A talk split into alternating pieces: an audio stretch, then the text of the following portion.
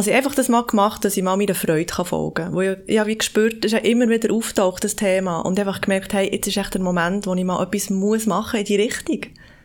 Weil sonst würde es dann nicht immer wieder auftauchen. Und das Universum tut einem immer wieder, immer wieder die gleichen Sachen zeigen und einem challengen, bis man mal dann auch die Richtung, ja, in die Richtung sich bewegt. Und das habe ich dann gemacht.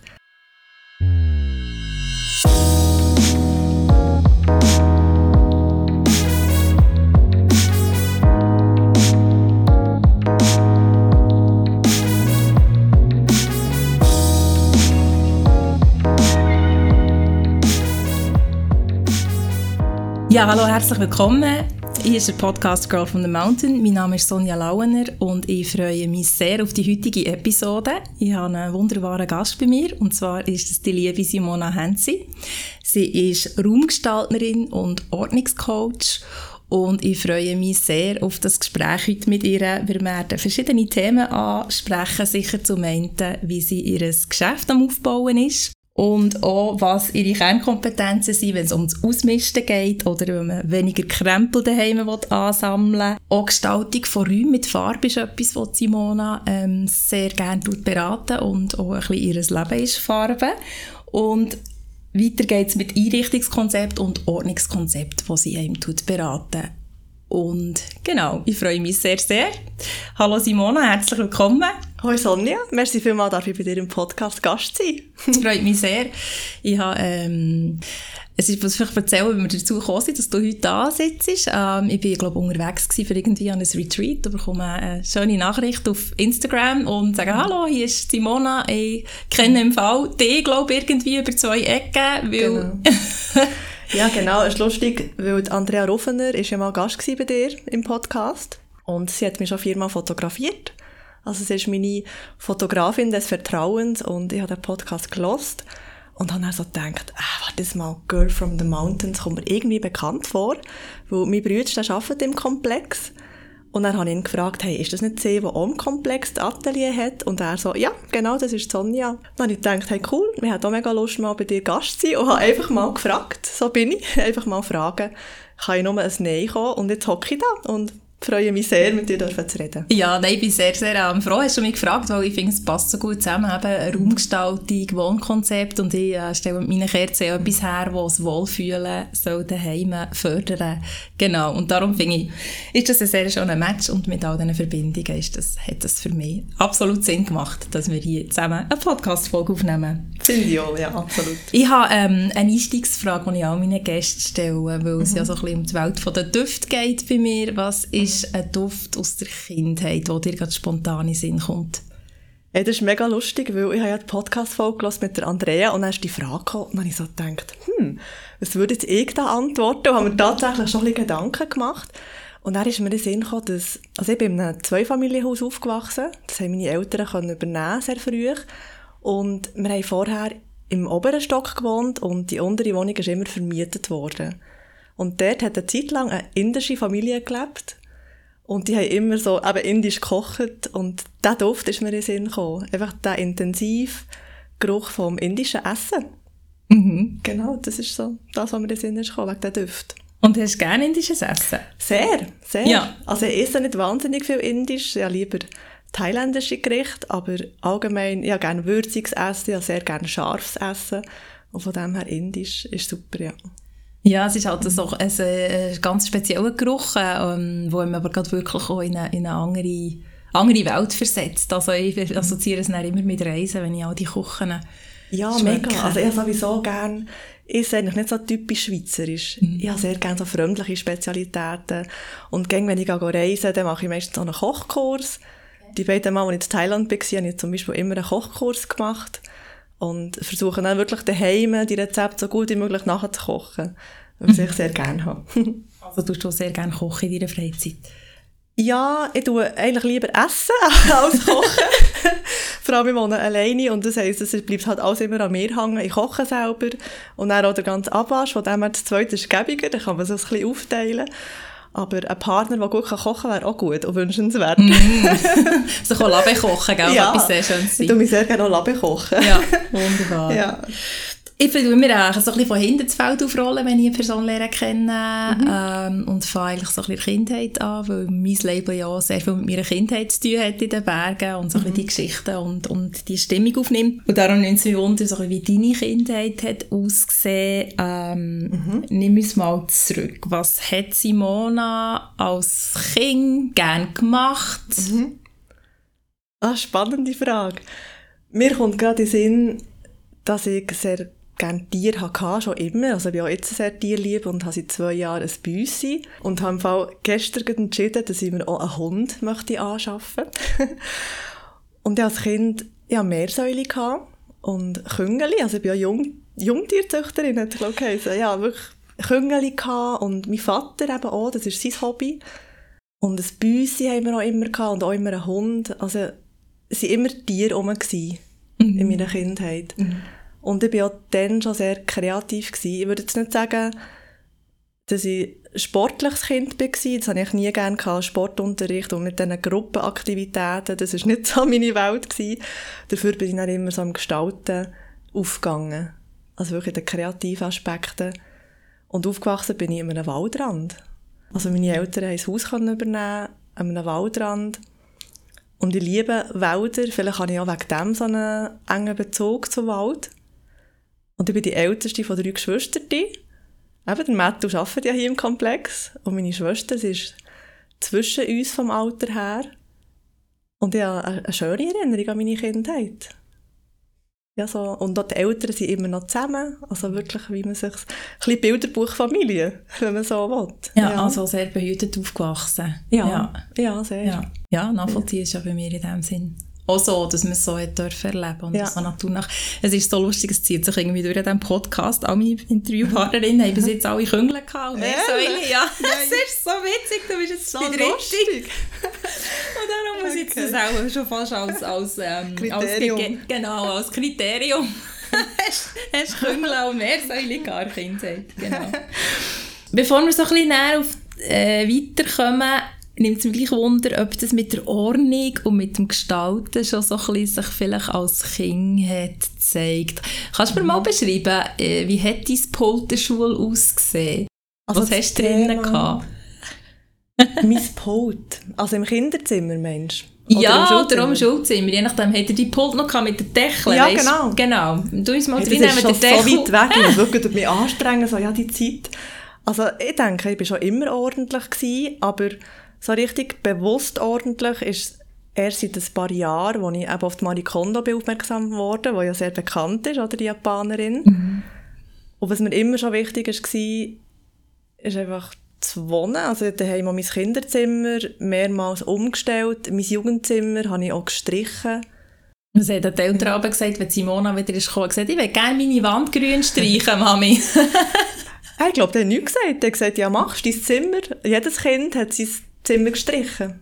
Okay. Also, der Matthew hat zum Beispiel so eine richtig giftgrüne Wand in seinem Zimmer gehabt. Also es hat ja, so ein Giftgrün, das ihm fast schmerzt in den Augen. Äh, meine Schwester hat Türkis gehabt und ich habe so ein dunkelrot, ein Bordeaux-Rot gestrichen im Kinderzimmer. Mhm. Und habe regelmäßig umgestellt.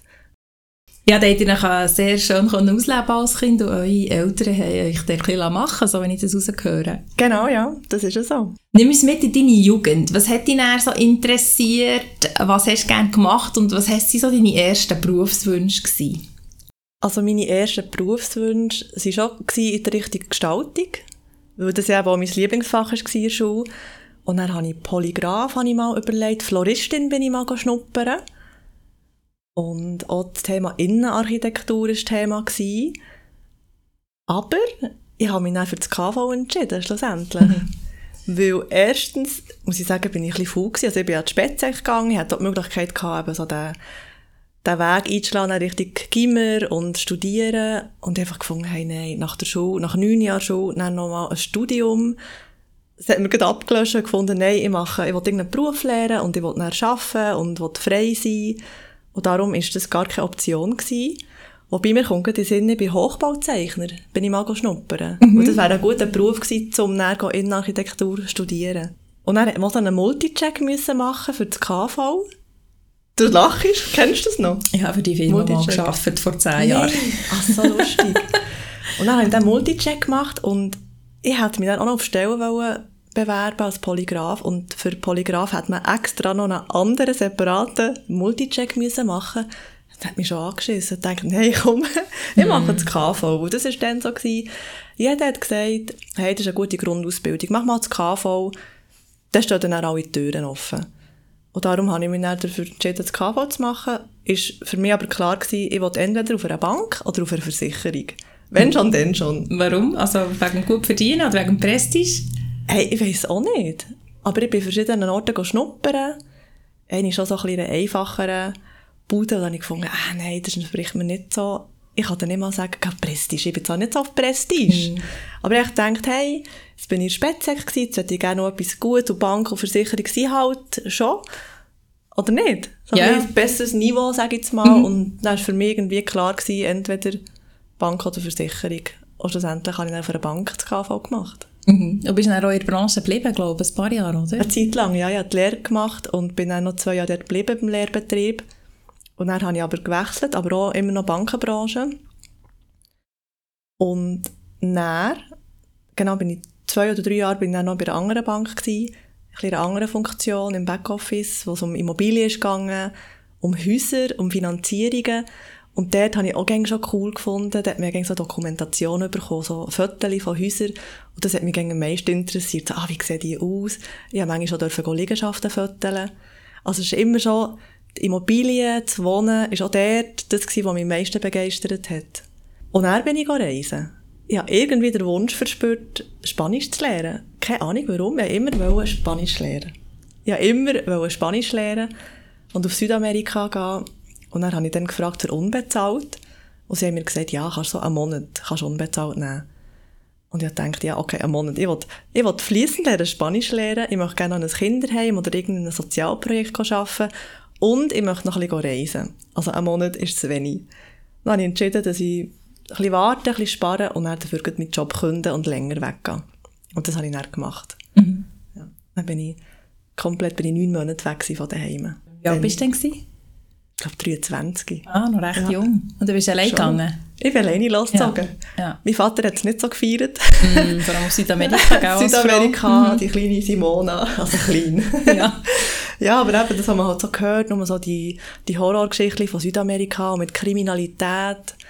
Aber ich bin alleine losgezogen und ich bin ja zuerst drei Monate an einem Ort fix gewesen, zum Spanisch lernen. Mhm. Ich glaube, jetzt geht direkt losgezogen und reisen, da hatte ich auch den Mut nicht gehabt.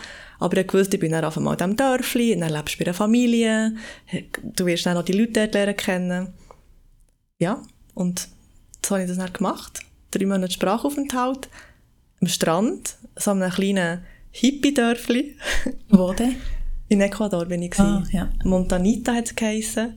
Und das ist wirklich so ein mega kleines Dörfli, 1000 Einwohner direkt am Strand, bekannt für das Surfen und für Fiesta, mhm. also für Ausgang, die zwei Sachen. Und das war perfekt. Gewesen. So ein bisschen reinkommen, um Spanisch zu lernen. Und dann bin ich aber ins Hochland. Das ist jetzt cool an Ecuador. Es hat Küsten, es hat Hochland, es hat Amazonasgebiet und Galapagos-Inseln gehören auch dazu. Ja. Und die habe ich auch besucht. Schön. Ja. Ja. Genau. Ja, dann bin ich zurückgekommen soll ich ein bisschen weiter erzählen von meinem Werdegang gerade? Ah ja, wenn du gerade so dran bist, dann machst du es sehr einfacher, super. genau. Also ich versuche bisschen kurz zu fassen, ich bin dann zurückgekommen, habe dann auch dann wieder gedacht, ah, wieder ins Büro, irgendwie aktiviert mich das gar nicht. Und das ist das Coole, man kann ja dem auch ein bisschen aus dem Weg gehen, wenn man am Reisen ist. Dann ist man weg, man muss sich nicht mit dem Job auseinandersetzen, dann kommt man zurück, man braucht auch wieder Geld. Und habe dann überlegt, ja, soll ich jetzt mal das Innenarchitekturstudium ins Auge fassen, habe mich dann wirklich informiert. Aber weil ich halt das KV habe gemacht, es ist halt nicht so ein guter Grundstein für eine Innenarchitektur zu studieren. Da wäre jetzt eine Schreinerausbildung oder etwas Handwerkliches viel sinnvoller gewesen, oder eben Hochbauzeichner. Und das war dann auch wieder eben zu anstrengend. Gewesen. Mhm. Dann habe ich wieder gedacht, nein, das ist so ein weiter Weg, und wie machst du das finanziell? Und dann bin ich wieder zurück ins Kaufmann, also ja, in einen kaufmännischen Beruf gegangen. Und es ist immer wieder ein bisschen das Thema. Und irgendwann habe ich mich dann wirklich darum getan, das war dann im 17. gibt es denn nicht irgendwelche Möglichkeiten, ohne jetzt zu studieren, so eine Ausbildung zu machen? Und dann bin ich tatsächlich auf eine Schule gestossen, Einrichtungsgestaltung heisst die, in Lies. Und die geht zwei Jahre. Mhm. Also ein Jahr als Basisjahr, dann gibt es noch ein weiterführendes Jahr. Und dann habe ich mich dort angemeldet. Das war so der Startschuss gewesen, quasi, die Selbstständigkeit oder und die das, Richtung. Ja, und das hast du nebenbei gemacht, die Ausbildung, also die berufsbegleitend? Genau, das war berufsbegleitend, gewesen, also ich meinen Job behalten im kaufmännischen Bereich und das waren so Blöcke. Gewesen. Also im mhm. ersten Jahr waren es vier Blöcke an zwei Wochen. Und ich habe einfach unbezahlt genommen für die Zeit. Weil ich nicht so viele Ferien hatte. Und ich habe dann Ferien dran gegeben und eben unbezahlt genommen. Und im zweiten Jahr waren es dann auch wieder acht Wochen, gewesen, aber einfach Blöcke an einer Woche. Mhm. So konnte ich das dann realisieren, nebst meinem Job. Und äh, hast du dann schon gewusst, dass du mal dich mit dem selbstständig machen oder ist es mir einfach mal so äh, äh, eine Freude und ein Interesse gewesen, mehr in diesem Thema Wissen anzueignen? Also ich hatte dann noch nicht bewusst den Plan, selbstständig zu werden. Aber ich habe auch nie, also ich einfach das mal gemacht, dass ich mal meiner Freude folgen kann. Wo ich, ich habe wie gespürt, es ist ja immer wieder auftaucht, das Thema. Und einfach gemerkt, hey, jetzt ist echt der Moment, wo ich mal etwas muss machen in die Richtung. Weil sonst würde es dann nicht immer wieder auftauchen. Und das Universum tut einem immer wieder, immer wieder die gleichen Sachen zeigen und einem challengen, bis man mal dann auch die Richtung, ja, in die Richtung sich bewegt. Und das habe ich dann gemacht habe er zuerst den Wunsch verspürt, mal so ein bisschen nebenberuflich mich selbstständig zu machen in diesem Bereich, weil ich habe mich nicht in einem Möbelgeschäft gesehen. Ich dachte, ja, was, was, hat man für was hat man für Optionen in der Raumgestaltung? Weil es ist ja gleich nicht Innenarchitektur in dem Sinn. Also ich kann nicht in, oder kann nicht, will nicht in ein Innenarchitekturbüro arbeiten. All die, das CAD-Zeichen, das ganze Technische, das noch drin ist, das haben wir zu wenig vertieft in dieser Ausbildung. Es geht halt wirklich darum, wie fühlt sich der, der Mensch, der Bewohner wohl in seinen vier Wänden? Also ich habe mich einfach nie in einem Möbelgeschäft gesehen. Ich denke, das entspricht nicht mehr und das heisst, dann muss ich mich fast selbstständig machen. Mhm. Und wie hast du angefangen? Wenn hast du zuerst mal wem was erzählt, du willst gerne eine Dienstleistung in diesem Bereich anbieten und ja, nimm uns mal mit im Prozess. Mit was hast du angefangen? Hast du gerade eine Webseite erstellt oder hast du einfach mal im Freundeskreis ein bisschen erzählt oder wie, hast, wie bist du dann raus mit dem, dass du dich selbstständig machen als äh, Raumgestalterin? Ja, das war natürlich ein Prozess, der sich wirklich über mehrere Jahre hat hergezogen hat. Ich habe ja vom 17. bis zum 19. die Ausbildung gemacht und noch im, zweiten Jahr der Ausbildung hat sich dann schon so ein bisschen herauskristallisiert, dass eben Selbstständigkeit das Thema ist. Dann ist es darum gegangen, so ein Namensfindung, Visitenkärtchen, Webseiten, das habe ich dann alles gemacht. Und dann habe ich eben auch das Shooting bei der Andrea gebucht, dass ich gute Fotos habe für meine Webseite. Das war mal so der erste Webseite. Und dann habe ich irgendwann den ersten Auftrag bekommen für ein Farbkonzept über eine gute Freundin, die mir weiterempfohlen hat. Und das war, glaube ich, im Februar 2020. Mhm, ja. Gerade vor der Pandemie. So der, ja, stimmt, mhm. stimmt. Das war dann so der erste Auftrag. Gewesen. Aber ich habe ja immer noch meine 80% auf der Bank. Mhm. Also ich hatte gar nicht so viel Zeit, gehabt, für mich diesem Thema zu widmen. Mhm. Mhm. Ich kenne das sehr gut. Ich habe ja auch mir das äh, in der Selbstständigkeit aufgezogen, weil ich wusste, ich kann von dem jetzt auch nicht einfach so ähm, leben. Äh, ja. Mhm. Und habe das auch sicher anderthalb, zwei Jahre ähm, ja, mit 60% arbeiten und 40% für das und irgendwann ist immer wie mehr und ich gemerkt, hey, ich arbeite wie zwei Buden, mir ist das too much. Mhm. Einfach ja, geistig und mental und, und, und zeitlich und so. Mhm. Und habe mich dann entschieden, irgendwann diesen Sprung zu wagen, obwohl es von den Zahlen her jetzt noch nicht so wahnsinnig war. Also es ist noch nicht gewusst, ja, kann ich mich dann wirklich das ganze Jahr durchtragen mit dem. Und ich glaube, du hast ja irgendwann die Entscheidung auch getroffen. Mhm. Und kannst uns ein bisschen mitnehmen, wann hast du es gemacht, warum und wie hast du dich gefühlt dabei? Sehr gerne. Ich habe nämlich das war letzten Sommer, im Sommer 21, habe ich gedacht, hey, jetzt muss mal etwas gehen. Und dann habe ich gefragt, ob ich mein Pensum darf reduzieren von 80 auf 60 Prozent, dass ich einfach so einen Tag mehr Zeit habe. Und habe eigentlich damit gerechnet, dass das klappt. Weil aus meinen Augen hat es wirklich kein Hindernis gegeben. Dann ist es aber abgelehnt worden. Mm. Und dann bin ich da so und dachte, hey, jetzt kann ich nicht reduzieren, irgendwie bin ich unzufrieden mit der Situation, was mache ich jetzt? Und es war ein bisschen über Umwege, gewesen, warum dass ich dann so spontan habe gekündigt Also in meiner, ich habe ja selber einen Podcast gestartet vor ein paar Monaten. Mhm. Und in der zweiten Podcast-Folge erzähle ich wirklich die ganze Geschichte mega ausführlich, warum dass ich meinen Bankjob gekündigt habe.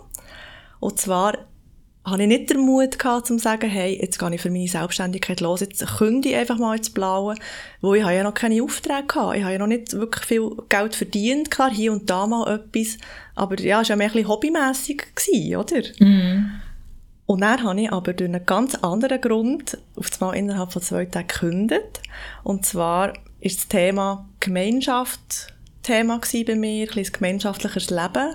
Und ich habe das Projekt gesehen auf Bali für so eine Gemeinschaft. Und das hat mich interessiert. Und das hat im Dezember gestartet und ich gefunden, ey, das mache ich, das aktiviert mich mega. Und dann habe ich wirklich wegen dem zwei Tage später gekündigt, dann im August. Weil ich gewusst, wenn ich ab Dezember dabei sein auf Bali, dann muss ich jetzt künden. Und mhm. dann habe ich gar nicht viel überlegt. Das ist, ich habe manchmal so Momente, wo ich einfach so extremes Bauchgefühl habe, so ein Calling spüren, einfach so einen krassen Ruf. Und dann überlege ich, mein Hirn schaltet komplett aus. und das ist aber auch gut, das sind ja genau die richtigen Entscheidungen. Und ich habe mir sowieso vorgenommen, einfach mehr so Entscheidungen zu treffen. Und wenn ich wirklich das Gefühl habe, hey, ich muss jetzt den Weg oder ich will jetzt den Weg gehen, dass ich es einfach mache. Oder Verstand mal ausschalten, weil der Verstand dann sagt, ja, nee, aber wie machst du das? Und hier, und finanziell und überhaupt. Und dann bin ich dann einfach ins Büro zu meinem Chef und gesagt, ich künde. Mit dem Gedanken, ab Dezember gehe ich eventuell auf Bali in die Gemeinschaft für ein halbes Jahr. Mhm, ja. Und schlussendlich es hat dann verschiedene Gründe gegeben, es sind verschiedene Sachen passiert, die mich ein bisschen verunsichert haben. Und ich habe mich dann schlussendlich gegen das Projekt entschieden und habe dann das aber gerade quasi als Geschenk angeschaut vom Universum, um zu sagen, hey, okay, das hätte jetzt wie müssen sein, dass ich mal ins Machen komme. Das war der Anstritt, gewesen, dass ich mal künde. Und mhm. ich glaube, der Grund, also nein, ich glaube nicht, ich weiss jetzt heute genau, dass es einfach hätte müssen kommen, dass ich meinen Job künde, weil ich es sonst nicht gemacht hätte. Ja. Also das ist eine lustige Geschichte. Also der Wink mit dem Zaunpfahl, aber so richtig. Total, aber so richtig, ja. ja. Und dann, das war das letzte Dezember. Also seit letzten Dezember bin ich jetzt nicht mehr in einem Angestelltenverhältnis. Und habe auch nicht vor, das zu ändern. Ja, ja, ich kenne es sehr gut. Also es ist, mhm. am Anfang hat man so den, den Auftrieb und den Aufwind und denkt, ja, es ist gut. Und dann gibt es so ein bisschen die Ups und Downs, die ganz normal sind und wo alle damit kämpfen. Absolut. Ähm, und dann ist irgendwann wieder die Frage, nein, habe ich mich jetzt falsch entschieden. Nein, das kann ich nicht machen. Was ist der nächste Monat? Wie ist meine Auftragslage? Oh nein, ähm, mhm. wie, wie lenkt das? Soll ich, soll ich jetzt gleich wieder äh, Saves spielen und ein paar Stellprozent nehmen oder äh, mhm. shoppen oder, oder soll ich mich gescheiter auf das konzentrieren, weil wenn ich mich nicht auf das konzentriere, kommt ja vielleicht auch nichts rein, also es ist so ein Struggle. Mhm. Ja, wo, wo, ähm, wo ihm schon recht beschäftigt, wenn man selbstständig ja, ist. Ja, absolut. Also ich befinde mich in so einer Phase im mhm. Prinzip.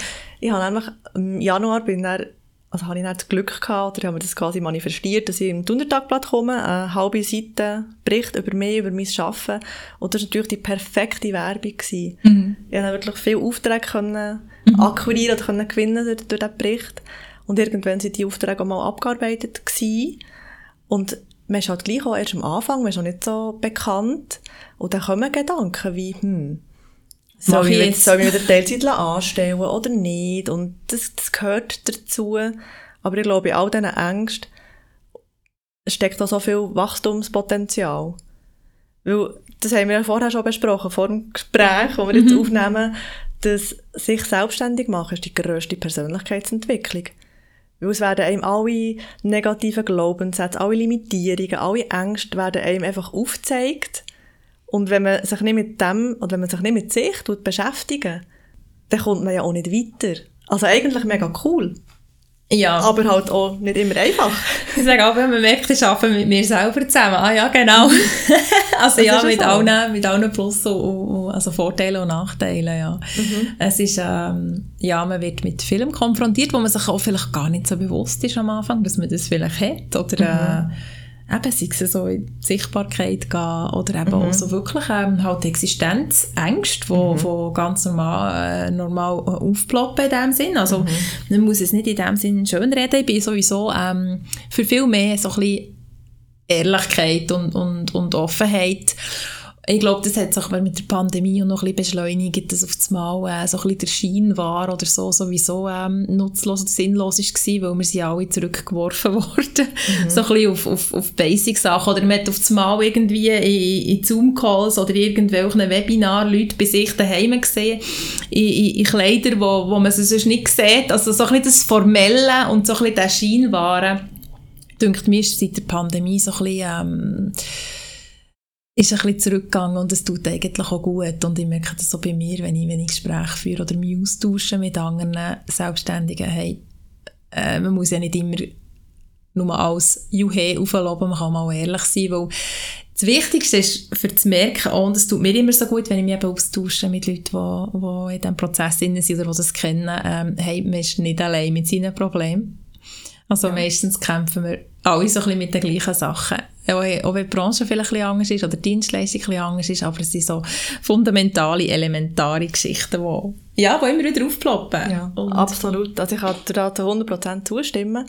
Und ich finde eben auch, also ich tue mich auch gerne verletzlich zeigen. Und ich finde, das soll man auch.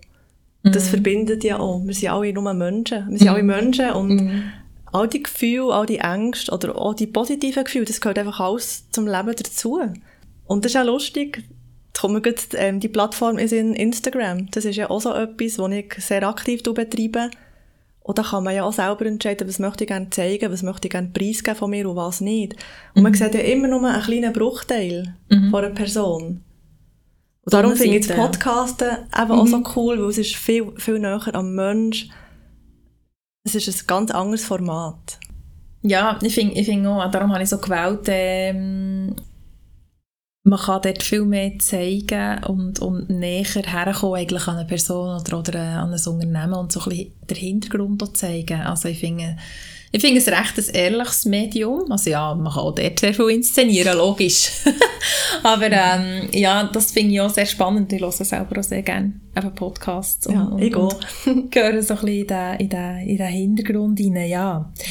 Jetzt werde ich aber so ein bisschen auf dein Angebot und auf deine Dienstleistungen zu reden kommen. Es nimmt mich sehr wunder und ähm, eben, du sagst schon äh, Raumkonzept, das du kannst gestalten für deine Kunden oder auch Farben.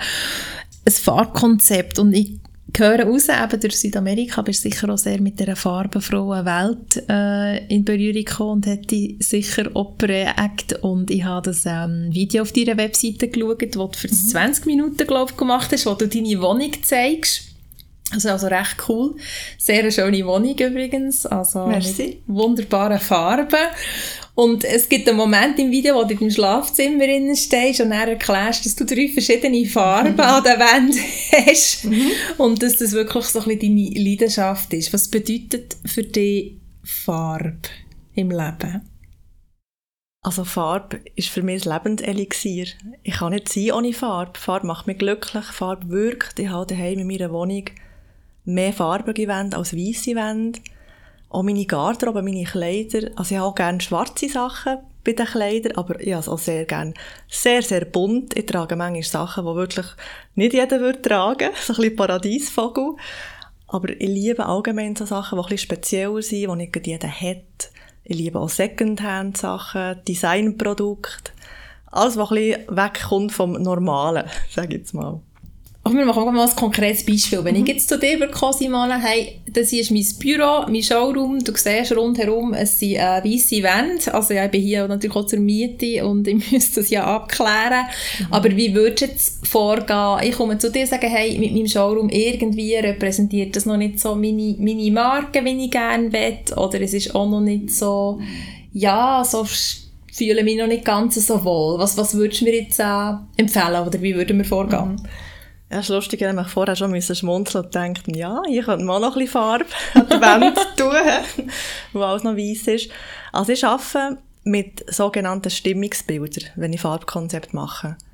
Und zwar gebe ich, also ich würde jetzt dir eine Auswahl geben an Bilder. Ich habe die elektronisch oder ich habe die in physischer Form. Und dann würde ich dir sagen, hey, Sonja, du dich mal wirklich auseinandersetzen mit diesen Bildern und überleg dir, von welchen Farben möchtest du gerne in diesem Raum umgeben sein. Weil Farbe ist ja so etwas Individuelles. Jeder hat gerne andere Farben. Und ich weiss ja nicht, gut, ich kann jetzt aufgrund von den Visitenkärtchen kann ich schon mal so sagen, gut, so ein bisschen die Grüntöne gefallen dir, entsprechen dir, auch mit dem Girl from the Mountain, ein bisschen die natürlichen Töne. Aber sonst weiss ich ja bei einem Kunden nie, was der für Vorlieben hat, es um Farben geht. Und das finde ich einfach ein super cooles Instrument, um herauszufinden, hey, was für Farben, in was für einer Umgebung fühlt sich mein Kunde wohl. Und dann geht es darum, dass der Kunde sich sicher mal so zwei bis vielleicht drei Wochen damit auseinandersetzen und mir dann das Bild nennen. Und das ist dann mein, mein Kompass. Das Bild ist dann meine Basis für ein Farbkonzept. Und aus diesen Bildern kann man mega viel herauslesen. Es geht mal um die Stimmung, um die Wirkung, um die Farben, um die Formen, die drinnen vorkommen. Und aufgrund von dem tun dann die Farben ableiten. Mhm. Also du gehst wirklich sehr auf die Person drauf ein, die sich mhm. in diesen Räumen bewegt und weniger, hey, das ist im Fall jetzt eine, äh, sagen wir, eine Arztpraxis und es muss die und die Wirkung haben oder die, die Repräsentativität haben, mhm. sondern du gehst wirklich auf einen Mensch. Ja, ja, zu 100 Prozent. Weil jeder Mensch ist so super individuell und ich achte auch nicht auf Farbtrends. Okay. Also das ist jetzt etwas, und wenn ich in einen Raum komme, habe ich schon das Gefühl, ah, das und das würde jetzt hier noch gut aussehen. Und das kann ich ja schon auch mit einbringen. Ich tue ja schon auch das Ganze drumherum beachten. Was ist zum Beispiel für einen Bodenbelag vorhanden? Wie ist das Licht? Das sind alles Sachen, die ich auch berücksichtige bei der Farbauswahl. Aber für, dass man mal herausfindet, in welche Richtung das es soll gehen, ist einfach das Stimmungsbild unglaublich wichtig. Mhm. es soll ja nicht mehr, also es soll nicht mehr gefallen, es muss ja einem Kunden gefallen und der Kunde soll sich dann wohlfühlen. Und ich habe schon Farbkonzept gemacht, wo ich finde, meine Wohnfarben wären es jetzt gar nicht. Also ich will nicht in diesen Farben leben. Aber die Kunden lieben es und sie fühlen sich super wohl und das ist ja das Wichtige daran. Um das geht es ja. Und das ist das, was ich möchte bewirken. Ich möchte, dass der Kunde, dass die Menschen sich wohler fühlen in ihrem Zuhause. Und da tragen einfach Farben so viel dazu bei. Das ist wirklich so. Also Raumgestaltung beinhaltet ja so viele verschiedene Aspekte. Beleuchtung ist zum Beispiel etwas wahnsinnig Wichtiges. Textilien, Vorhänge, Teppich, was für Möbel, wie positioniert man Möbel im Raum. Aber Farben, finde ich, ist so der grösste Gamechanger, wenn es um die Wirkung geht von einem Raum. Eigentlich sehr eine, günstige, ja. schnelle Variante für einen Raum ganz anderes äh, ganz eine andere Atmosphäre auf einmal zu verleihen Total, oder so. Ja. Mhm. Also du sprichst jetzt noch da, es geht dann weiter über Textilien, über Bodenbelag, über Beleuchtung. Mhm. Ähm, gehen wir jetzt weiter, also jetzt haben wir die Farben ausgewählt da mhm. hier in, an diesen Wänden und, und das Konzept grundsätzlich steht jetzt mal. Jetzt, was mhm. könnte man noch machen? Ich sage jetzt, ja, Beleuchtung zum Beispiel, was ist da wichtig? Also bei Beleuchtung kommt es natürlich einfach auf die Funktion drauf ab und auf das Ambiente. Das ist natürlich in einem Büro ganz etwas anderes als daheim, in einem Wohn- oder in einem Schlafzimmer. Aber wichtig ist auf jeden Fall, dass man, also im Büro braucht man ja vor allem gutes Licht, Tageslicht näher, dass man sich auch konzentrieren kann. Und daheim geht es ja oftmals auch nur um Ambiente. Und dann tut man vielleicht weniger vor, also nicht unbedingt eine Deckenleuchte montieren, sondern man arbeitet vielleicht mehr mit einer Pendelleuchte oder mit einer Bodenleuchte, tut ein bisschen auf verschiedene, mit, mit der Höhe spielen, mit dem Design auch ein bisschen spielen. Das ist total, auch wieder da sehr individuell, auf den Raum und auf die Person mhm. bezogen. Mhm. Ja. Mhm. Und ähm, was kann man jetzt, wenn man jetzt sagt, ja, ich habe jetzt gerade nicht ein Budget äh, für neue Möbel zu kaufen oder respektive äh, ich hänge jetzt an dem und dem Stück dermaßen, weil es auch vielleicht aus Familienerbstück ist oder was auch immer, was gibt es so für Möglichkeiten mit den Möbeln, die man hat, ähm, da noch etwas daraus rauszuholen? Also bei den Möbeln einfach mal auch da wieder Wandfarbe, weil Möbel wirken schon wieder ganz anders, wenn die Wand nicht weiss ist. Und so kann man auch ein Möbel, eben zum Beispiel so ein Familienerbstück, das einem sehr am Herzen liegt, kann man richtig in Szene setzen. Das ist sicher etwas, was man kann spielen damit. Und es müssen auch nicht gegen teure Möbel sein. Also man kann ja mit den vorhandenen Sachen spielen und indem, dass man schon noch mal etwas umstellen Viele tendieren zum Beispiel dazu, das Sofa direkt an die Wand zu tun. Also die Möbel kleben oftmals an der Wand. Man darf auch mal den Mut haben, die Möbel ein zu lösen. Man darf auch mal ein Möbel in einen Raum reinstellen, so ein bisschen als Trennelement. Also man kann super viel machen, schon mit den vorhandenen Sachen. Plus gibt es natürlich auch die Möglichkeit Secondhand. Da bin ich eh auch Fan davon. Man muss auch ein bisschen der Typ dazu sein, natürlich. Mhm. Und man kann natürlich nicht irgendwie in ein Brocken gehen mit der genauen Vorstellung, das und das suche ich jetzt. Es ist auch immer ein eine Glückssache, was man äh, findet, oder? Ja, genau, so eine, so eine Trouvaille. Oder vielleicht manchmal gestaltet es sich so, dass man ein ganz bestimmtes Stück findet und es aber nachher eigentlich auch ein weiteres Konzept so ein bisschen tut, äh, mhm. ja, tut ähm, der Weg weisen irgendwie. Oder man sich um das Möbelstück, wenn es so speziell ist, nachher kann das Konzept auch so ein bisschen äh, anpassen oder der Stil mhm, geht. Genau. Ja, das ist, finde ich, spannend. Und es soll ja auch individuell sein. Ich weiß auch nicht, du bist, ähm, laden die Leute noch gerne zu? Mm. Oder sind sie nervös? Ja, tatsächlich denken sie manchmal, oh, was denkt sie näher? Und äh, ja, schon, das ist wie wenn man einen Koch zu sich einlädt zum Essen. Das ist etwa die gleiche Hemmschwelle. Aber man darf, man, man darf mich sehr gerne einladen. also, ich gebe auch gerne ein paar Tipps daheim. Ja. ja. Und ich finde es auch gerne wieder spannend. Also, ich bin ja sehr eine neugierige Person und ich liebe es, so einfach auch, eine Wohnung zu sehen, ist etwas super Persönliches. Also bei mir auf jeden Fall, wenn man in meine Wohnung kommt, da sind überall so viele persönliche Stücke, Stücke, die ich von der Reise habe genommen Also ich habe sehr viele Gegenstände, die eine Geschichte erzählen. Und darum finde ich es auch so spannend, aber so einzutauchen. Und man sieht halt auch gerade, ist Wohnen wichtig oder nicht. Das sieht man, ob es mit Liebe gestaltet ist oder ob einfach nur ein Möbel in einen Raum gestellt wurde. Punkt. Ja, ich liebe das so. Für mich ist es so, ja, ja genau wie du, bin sehr neugierig und ich liebe es, Leute die Wohnungen zu studieren. Also ja, ich muss immer vielleicht zusammennehmen, dass ich nicht ganz mhm. fest alles abscanne. Aber wirklich, ich gehe, für mich ist das so aussagekräftig, wie ist jemand äh, eingerichtet, was hat er für Farben, wie, eben, also so, so die, die ähm, Souvenir oder Sammelsachen oder wenn jemand irgendwie Sammler ist und so, ich finde, das macht immer so viel so viel aus? Oder auch, was ist das Zentrum der Stube? Ist es ein Fernseher oder ist es eher ein Büchergestell? Also ich finde, es gibt so viel von Persönlichkeit preis, wie jemand Mega. wohnt. Und ich habe es noch gern, wenn es sehr eigen ist. Äh, ich bin auch schon mal in einem, es ist zwar nicht die komplett, das komplette Haus gewesen, aber in diesem alten Haus war wie ein Anbau für eine, für eine neue Wohnraumfläche. Und irgendwie ist das so schräg gewesen, die Stube war wunderschön, gewesen, aber es hat ausgesehen wie der Showroom 357 mit Möbel Pfister. Also es war perfekt, gewesen, aber total unpersönlich. Mhm. Und ich weiss nicht, ich war dort so geschockt gewesen, irgendwie. Ich dachte, das gibt es gar nicht. Es ist, es ist so unpersönlich und ja, ich finde manchmal so ein bisschen die Eigenheiten, die jede Person auch noch hat, dass sie das so nicht Sachen oder irgendwie ein komisches Möbel oder irgendwie, ist so viel charmanter, als wenn alles wirklich äh, nach, nach der neuesten Styles irgendwie äh, eingerichtet ist und Farben und, und ja. Ja, absolut, absolut, weil man tut ja seine, seine Persönlichkeit Ausdruck schenken durch, durch das Wohnen. Und mhm. ich finde es so toll, wenn man eben irgendwelche Souvenirs, die man im Ausland gefunden hat, einfach Sachen, die einem Freude machen. Mhm. Da kommen wir zum Thema Ausmisten, gell? Ja, genau, das ist jetzt nämlich das Nächste.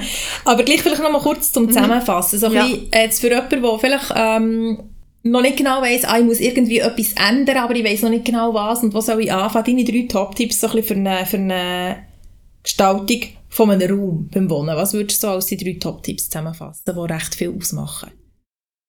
Also meine drei Top-Tipps in Bezug auf Wohnen sind sicher da komme ich halt gleich wieder auf das Thema ausmisten, du dich wirklich von den Sachen trennen, die du nicht mehr brauchst. Versuch nur noch von Sachen umgeben zu sein, die dir Freude machen. Bring Farbe in deine Räume. Weil die Farbe einfach unglaublich viel ausmacht. Und Vorhänge zum Beispiel. Ganz viele Leute haben keine Vorhänge hängt Vorhänge her. Das, das braucht, das ist etwas, das Ambiente schafft oder allgemein Textilien und Teppich. Ich sehe viele Sofas ohne Teppich und ich finde auch da, zu einem Sofa gehört ein Teppich. Punkt. Textilien bringen sehr viel Wärme und Gemütlichkeit in den Raum.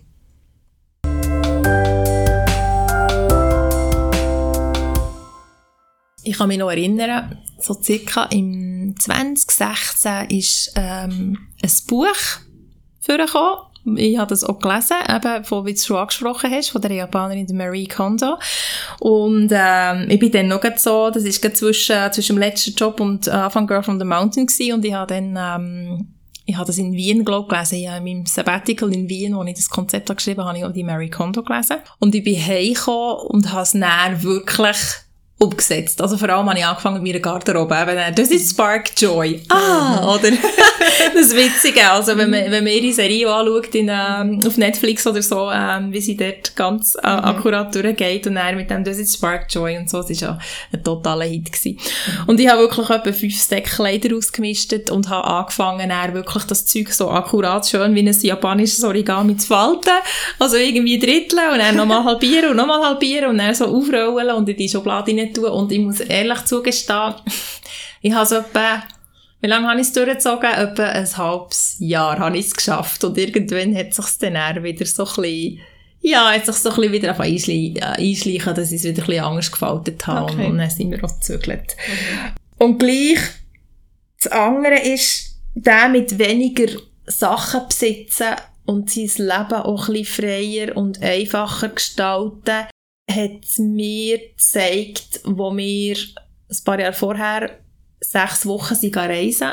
Wir sind äh, einfach mit unserem kleinen Auto vollpackt mit einem Zelt und, und, und Kleider und so bis auf Istanbul gefahren. Oh, cool. Also durch Österreich, Ungarn, Rumänien, Bulgarien und so. Haben eigentlich die sechs Wochen immer gecampt mit einem Zeltchen und sind dann von Italien wieder raufgekommen. Und als ich dann daheim war, an die Grösse der Wohnung hat mich irgendwie fast ein bisschen überfordert, wenn man auf so engem Raum äh, lebt und so wenig hat oder so viele Sachen, die nur noch in ein Auto reinpassen. Und dann habe ich gemerkt, hey shit, es braucht eigentlich ja schon nicht viel zum glücklich sein. Und mhm. das hat also ein bisschen den Anstoss gegeben, zum überlegen, ja, wie viel brauche ich denn überhaupt noch zum Leben und was brauche ich denn und wie, wie, ja, wie kann ich mir es einfacher machen, weil das Ding ist ja, sobald du Platz hast, füllst du noch an. Mhm. Also das ist einfach meine Erfahrung.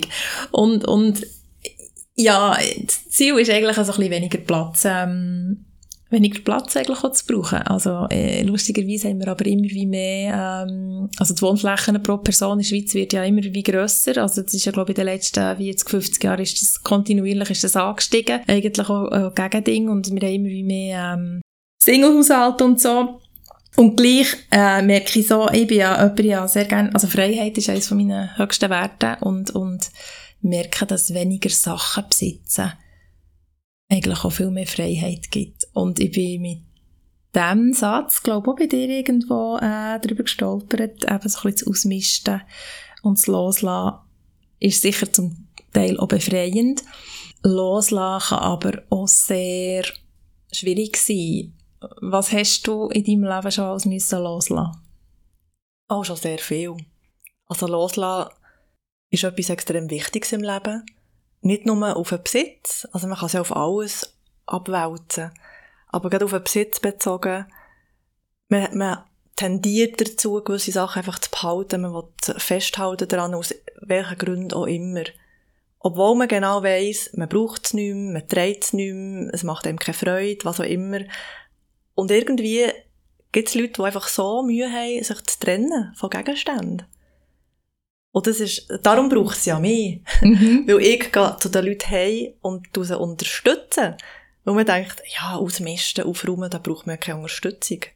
Aber es ist eben gleich etwas, wo man Unterstützung braucht und es fällt so viel einfacher, wenn einem jemand durch, das, durch den Prozess durchführt, die richtigen Fragen stellt und eben auch coachen. Weil es heisst ja Ordnungscoaching und es ist ja tatsächlich auch eine Art Coaching, wo es führt ja auch, es schwappt ein über in die, in die Persönlichkeitsentwicklung. Mm. Weil es macht ja auch so viel mit dem Inneren. Oder es ist einerseits, bietet es einen mega Mehrwert, und das Leben mit weniger ist einfach einfacher. Es ist befreiend, Sachen loszulassen. Man tut sich im Prozess vom Ausmisten sehr intensiv mit sich selber auseinandersetzen. Und man merkt vielleicht auch, was einem wichtig ist im Leben und was nicht. Oftmals ist das Ausmisten auch so eine, bringt so einen Stein ins Rollen, dass man merkt, hey, bin ich überhaupt noch happy mit meinem Job oder in meiner Partnerschaft? Weil man sich ja so intensiv damit beschäftigt, macht mir das noch Freude bei den Gegenständen.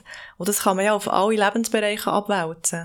Bin ich in diesem Bereich happy? Und wenn nein, wie, wie würde es denn aussehen, wenn ich, wenn es ein 10 von 10 wäre? Und dann kann man auch da die nötigen Schritte in Angriff nehmen oder sich einfach mal bewusst werden. Es geht immer darum, so eine Bestandesaufnahme, wo stehe ich überhaupt, Und darum liebe ich einfach das Thema so, weil es geht nicht nur um das Äußere, es geht eben um das Innere. Es ist so eine Kombination aus beidem. Es ist sehr emotional verknüpft. Sehr oft. emotional, Mhm. absolut. Tut man ja Sachen, eben, dass ich an Sachen festhaben, Mhm. wo irgendwie etwas ähm, darstellen oder verbinden und vielleicht weiss man ja schon insgeheim, dass genau das Festhaben vielleicht auch ein innerliches Loslassen ist, Mhm. äh, was sich zeigt in diesen, in diesen Gegenständen. Oder ja, es ist halt auch so ein bisschen ein Sicherheitsgefühl, vielleicht noch, wenn, wenn unsichere Zeiten sind, glaube ich, eher eine Tendenz, dass die Leute vielleicht auch noch so ein bisschen festhalten, oder Mensch nicht. Oder wie erlebst du es? Ja, es gibt viele verschiedene Gründe, warum dass man noch etwas möchte festhalten Manchmal ist es zum Beispiel, weil es mit Erinnerungen verknüpft ist und man es nicht möchte loslassen, obwohl ja die Erinnerung nicht weg ist, nur weil der Gegenstand nicht mehr da ist. Oder so oftmals ist, dass man mal viel Geld hat ausgegeben für etwas und dann, das habe ich jetzt gehabt, zum Beispiel. Ich bin ja auch, es ist ja ein stetiger Prozess, es ist so ein never-ending Prozess, oder, loslassen.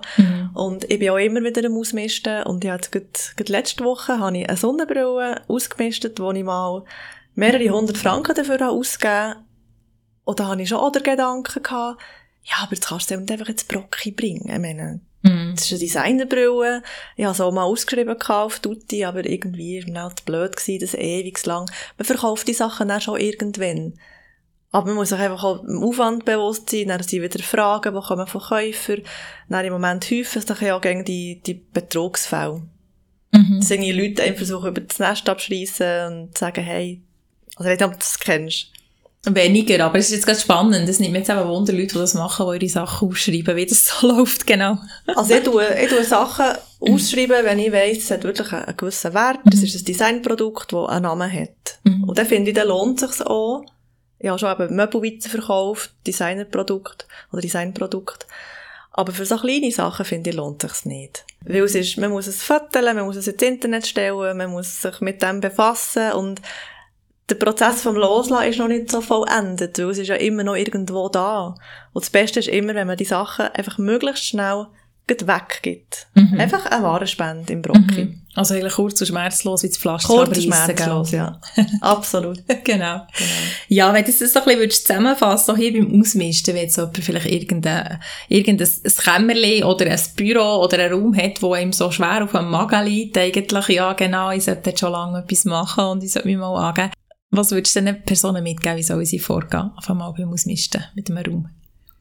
Also ich empfehle ja sowieso eher nach Kategorie und nicht nach Raum auszumisten. Okay. Ja, wie es Marie Kondo quasi tut, empfehlen. Aus dem simplen Grund, dass man vielleicht von gewissen Kategorien, die hat man verstreut in der Wohnung. Mhm. Das ist einfach gerne gut, wenn man so die gleiche Kategorie zusammensammelt. Aber man kann natürlich auch mal mit einem Raum starten. Also ich empfehle da einfach mal alles raus aus den Schränken, einfach alles mal im Prinzip auf einen Haufen anfangen kategorisieren und sich eben auch die Frage stellen, oder? Brauche ich das wirklich oder nicht? Bei diesem Prozess 100% ehrlich zu sich selber sein, das ist ja manchmal so ein Hindernis, dass man eigentlich so wie gespürt, ah, eigentlich könnte ich es loslassen. Und irgendwie behalten man es nicht gleich, oder? Wenn man einfach wirklich ehrlich ist zu sich selber, dann, dann kann man eigentlich sehr, sehr viel loslassen. Und was mir auch hilft, ist der Fokus wie auf das Positive, auf die Fülle zu richten. Zwar wie überlegen, hey, welche Gegenstände möchte ich mir jetzt rauspicken, welche, welche dürfen in meinem Leben bleiben und welche dürfen gehen. Es ist gar nicht so der Fokus auf, ah, das, das geht weg, Mhm. sondern mehr der Fokus auf, was möchte ich gerne behalten, was möchte ich gerne in meinem Leben weiterhin haben. Und sich eigentlich die Sachen rauspicken und den Rest dann weg. Weg. Weg. ja, wirklich radikal, wo wir haben so viele Sachen. Wir sind wir haben so eine krasse Konsumgesellschaft. Wir, uns geht es hier sehr gut in der Schweiz. Wir, haben- wir haben tendenziell alle zu viel. Auch wenn man vielleicht nicht denkt, man denkt dann schnell so an einen, Messi-Haushalt, aber das ist es ja nicht. Ich habe ja meine Wohnung ausgemistet vor drei Jahren und ich bin kein Sammler. Und ich habe das Gefühl, ich habe immer wieder Sachen raus, also weggegeben. Aber auch dann, ich habe unglaublich viel weggegeben. Wenn man sich mal ein bisschen damit befasst, dann realisiert man mal, wie viel das man eigentlich hat. Ja, also spätestens, wenn man ja zügelt, wird einem das aber sehr bewusst. Beim Zügeln wird einem Ja. bewusst. Wie viel das hat, genau. Und was auch hilft, ist so ein Referenzstück auslesen. Dass ich, ich frage mich oft, hey, welches macht mich jetzt am meisten Freude von einer Kategorie. Und das ist dann so wie mein Referenzstück. Okay. Dann kannst du ja. dann auch bei den anderen fragen, ja, kommt das an das her? Weißt du, so vom Gefühl her. Mhm. Das finde ich auch gerne cool. So, Das ist ein guter Tipp. Mhm. Ja, es gibt dann auch so ein bisschen die Grundstimmung oder Grundtonus, wie Genau. man sich so entscheiden was ich jetzt weggebe oder was nicht. Ja, oder so einen eben- Richtwert einfach, Ja. man sich daran festhalten Oh, ja. sehr schön. Aber vor allem durch das Ausmisten kommst ja du recht in persönliche Bereiche von, von deinen Kunden rein und da hängt eben sehr viel mehr dran als nur die Sachen, die sich in diesen Räumen stapeln oder in diesen Absolut. Orten. Mhm. Ähm, ja, und ich finde, schlussendlich ist es ja auch, auch wenn es um Sachen geht und um sehr, sehr praktikable Sachen wie Ausmisten, ist es ja immer eine, eine gewisse persönliche Begegnung. Hast du ein bestimmtes Highlight oder irgendeine Zusammenarbeit mit Kunden oder ein Erlebnis, das du in deinem Geschäft schon hast, wo dir, wo dir sehr ähm, präsent ist? Also so ein Erfolgserlebnis quasi, oder Ja. etwas oder ein Kunde. Oder Also etwas, ja. was dich sehr geprägt hat oder wo du sehr gerne daran zurückerinnerst oder wo, ja, so einen Moment. Es gibt so Momente. Also ja, dem Weg. tatsächlich, ich habe eine Familie dürfen begleiten. Zuerst beim Ausmisten und dann beim Umgestalten. Und das ist so eine herzige Familie. Das ist ein Bärli, die drei Mädchen. Und wir haben wirklich gestartet mit dem Ausmisten. Bloß hat sie dann gesehen, ah, Simona bietet ja Raumgestaltungen an. Irgendwie könnte unser Wohnzimmer auch ein bisschen Farbe brauchen. Und dann schlussendlich war es nicht nur das Wohnzimmer, gewesen, es war dann auch die Küche, gewesen, es waren dann alle drei Kinderzimmer. Gewesen. Also wirklich, die Mädchen haben auch ein Stimmungsbild herauslesen. Wir haben dann gestrichen. Der Maler hat noch ein bisschen Glitzer zum Teil drin und die haben so Freude. Und das ist einfach so eine Familie, die sind unglaublich dankbar gewesen für meine Begleitung. Die sitzen so viel glücklicher. Und die Kundin hat mir vor kurzem eine Sprachnachricht gemacht und hat gesagt, hey Simona, ich habe jetzt das Gefühl, das ich mir gerne gewünscht habe. Ich komme jetzt heim, es fühlt sich irgendwie leicht an, ich bin mega gern hier. Jeden Tag, jeden Tag hocken wir in unserem Wohnzimmer und denken, hey, so schön, die Farben. Und das, da bekomme ich auch die Hühnerhaut und das ist so Mhm. schön. Das ist genau das, was ich möchte erreichen Und auch die Dankbarkeit und dass es eben wirklich, wirklich etwas macht mit einem. Es ist eben nicht nur ein bisschen etwas streichen und ein bisschen Sachen weggeben. Es, ist, es verändert wirklich Leben. Positiv. Es schenkt einfach mehr Lebensqualität, weil wir verbringen so viel Zeit daheim. Klar, es gibt auch Leute, die, sind, die schlafen nur daheim. ich persönlich bin sehr gerne daheim. Ich verbringe gerne Zeit in meinen vier Wänden. Und jetzt auch während der Pandemie war es natürlich auch das Thema, gewesen, dass die Leute gezwungen waren, mehr Zeit daheim Mhm. zu verbringen. Und darum ist es einfach so wichtig, dass man sich ein schönes Daheim schaffen Genau, ja. Sehr, sehr schön, eben, wenn man auf die, diesen Menschen etwas Bleibendes äh, kann mitgeben auf ihrem weiteren Weg und, und die Freude kann teilen. Ja, jetzt ist ja das, was mich einfach am meisten anspornt, eigentlich schlussendlich. Mhm. Ja. Es ist ja nicht immer nur so, dass es immer wunderschön ist, alles. Was bereitet dir manchmal ähm, ein bisschen Bauchweh oder ähm, ein bisschen schlaflose Nächte? Also in Bezug auf das Business, auf die Selbstständigkeit Ja. oder mit meinen Kunden. Mehr auf das Business. Mhm. Also Businessaufbau. Das ist sicher eben die Unsicherheit, halt, die man hat. Die Auftragslage, die finanzielle Situation. Das ist das, was man, also es tut mir nicht schlaflose Nächte bereiten, das nicht. Ich, ich habe irgendwie so ein tiefes Vertrauen, so eine, ja, wirklich so ein Vertrauen, dass ich auf dem richtigen Weg bin. Und dass es einfach mein Weg ist, wo ich kann stundenlang über das Thema reden Ich verkörpere das, wenn man meine Wohnung anschaut, wie ich mein Leben gestalte. Und das ist das, was ich möchte weitergeben Aber es gibt natürlich schon Momente, wo man manchmal ein bisschen zweifelt. Und ja, man ist halt auf sich alleine gestellt. Klar ist es gäbig in einem Angestelltenverhältnis mit jedem Monat sein fix Lohn drauf. Aber ich würde trotzdem nicht mehr tauschen. Ja, das hat Vor- und Nachteile. Es hat Also, alles Vor- und Nachteile. Genau. Aber ich bin wie nicht mehr bereit, Kompromisse einzugehen. Ich finde, wir leben nur einmal. Und ich möchte mir gerne mein Leben so erschaffen, dass ich glücklich bin. Und du hast vorhin erwähnt, dass einer von deinen We äh, wichtigsten Werten ist Freiheit.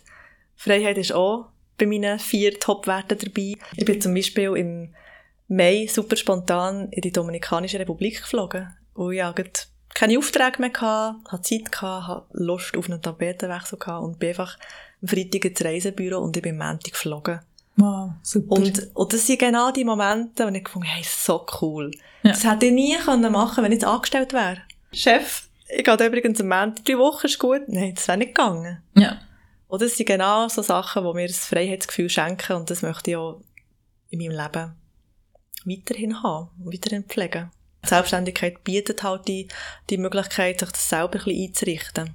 Genau, genau. Man darf, man darf äh, bestimmen und sollte bestimmen und äh, ja, das ist schlussendlich auch der Wert, dass ich sage, auch, ich bin hier antreten. Also ja, mit allem, was sich mit sich bringt, mit selbst und ständig, oder, aber äh, mhm. einfach auch können, äh, selber zu gestalten. Ja, oder eben auch auf Reisen zu sein oder so, wie jetzt so in diesem Jahr zwei Monate eigentlich unterwegs gewesen. Ah, mega schön. Mit meinem Laptop, äh, ja, es ist ähm, gut gegangen, aber ich habe einfach auch gewusst, jetzt muss ich es machen, jetzt sage ich einfach zu meinem Partner, gut, er ist im Angestelltenverhältnis, aber kann, kann viel Ferien nehmen, weil er über Zeit hat, so.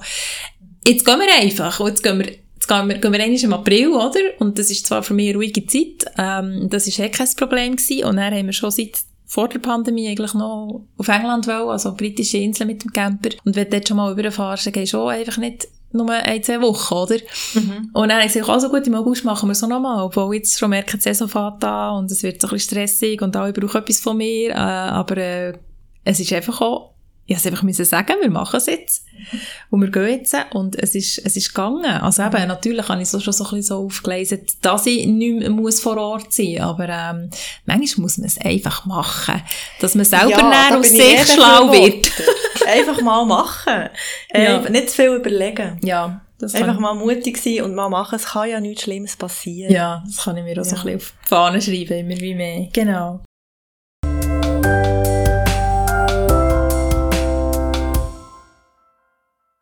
Was hast du noch so ähm, für Ziele? Also was, wo siehst du dich so in zwei, ich sage mal in zwei Jahren, ich finde aber fünf und zehn Jahre ist ein bisschen weit gegriffen, aber was hast du so im, was träumst, was, wo du in zwei Jahren bist?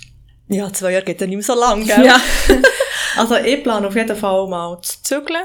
Wir ziehen jetzt ein mehr in die Natur. Ich bin jetzt seit fünf Jahren in meiner Wohnung, die super zentral gelegen ist und ich habe mir ja mein kleines Paradies dort geschaffen mit den farbigen Wänden und mit der mhm. Einrichtung.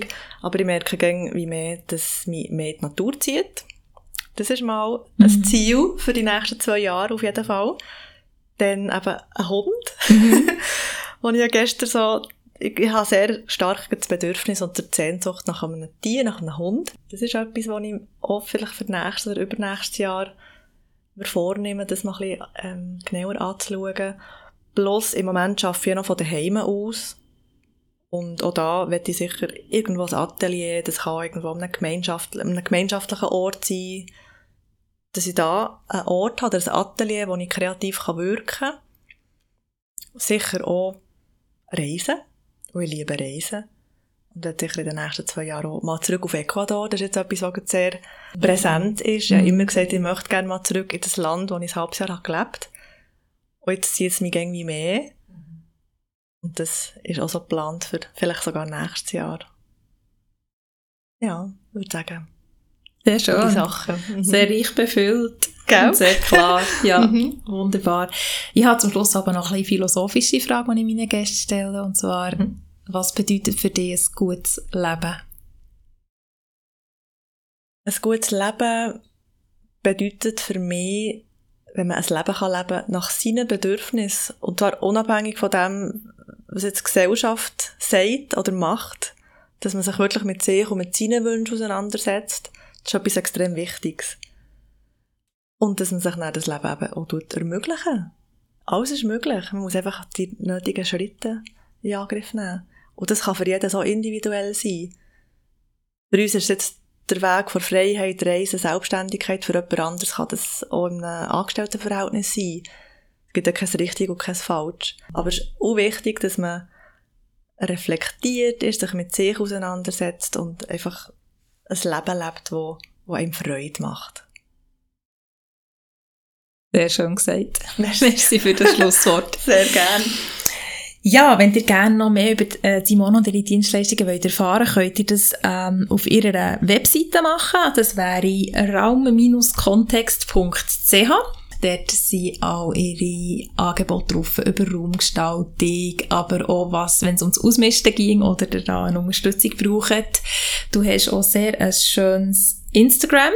Und zwar findet ihr Simona dort unter Simona Hänzi, gell? Genau, ja. Also wir tun sicher alles in den Show Notes verlinken, wo ihr es noch könnt, äh, nachlesen Danke vielmals für das Gespräch, Simona. Hey, merci vielmals an dich. Sehr schön, dass ich dabei sein Ja, wir haben wieder ein paar gute Tipps und Einblicke bekommen, was man machen kann daheim, wenn man es mhm. mal ans Ausmisten gehen oder auch einen Raum schön gestalten. Merci vielmals. Danke dir.